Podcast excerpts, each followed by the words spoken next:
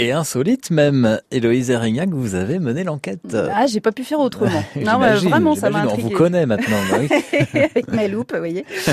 en me promenant sur euh, les bords de Seine, sur la rive gauche, entre l'Institut du monde arabe et la bibliothèque François Mitterrand, j'ai vu plein de belles choses. Hein. Il y a la Seine, il y a des danseurs de tango qui s'entraînent sur les quais, il y avait le ciel bleu, c'était super. Et puis il y avait un objet bizarre accroché à l'un des piliers de la Cité de la mode et du design. Je sais pas si vous voyez la Cité de la mode et du design. Oui, bien sûr, ouais. Grand bâtiment vert, posé au bord du fleuve, près de la gare mm. d'Austerlitz.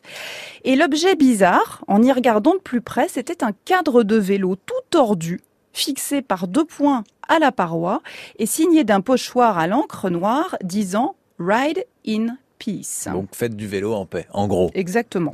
Alors je l'ai pris en photo, puis je l'ai posté sur Instagram en tapant hashtag Ride in Peace et j'ai trouvé tout un tas de photos de cadres de vélo cabossés et de roues tordues fixées au mur parisien.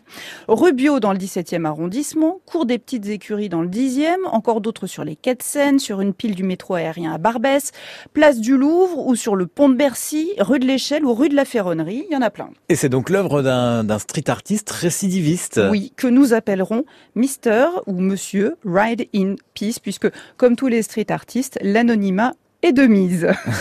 Il s'agit d'un jeune homme dont, bah, ça tombe sous le sens, le vélo est le moyen de locomotion préféré à Paris. Un jeune homme assez doué de ses mains qui sait bricoler et restaurer les vieux vélos.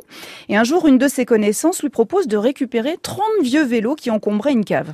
C'est alors que l'idée lui vient d'en faire des objets de street art. Et l'histoire commence en novembre 2013. Il en installe petit à petit. Lorsqu'il installe sa sculpture à la station Barbès, les policiers l'abordent, lui disent d'arrêter. Il leur répond, bah, si j'arrête, il y a des risques que ça tombe sur les passants. Alors il le laisse finir, il l'embarque, ils prennent sa déposition et il le relâche. Ah oui, ah oui d'accord. C'est comme ça à chaque fois eh ben, Écoutez, en tout cas, le fait que beaucoup de ces vélos restent en place, finalement, ça le surprend. Il s'attendait à ce qu'ils soient rapidement enlevés, ce qui est le cas de certains hein, qui disparaissent quelques heures euh, à peine après avoir été posés. Engouement pour le street art et engouement pour le vélo à Paris. En tout cas, a priori, il y en a plus d'une cinquantaine de ces vélos tordus de Mr. Ride in Peace qui seraient encore en place sur les murs de la capitale. Alors quand vous vous promenez, n'oubliez pas de lever le nez et si vous faites du vélo, Ride in Peace.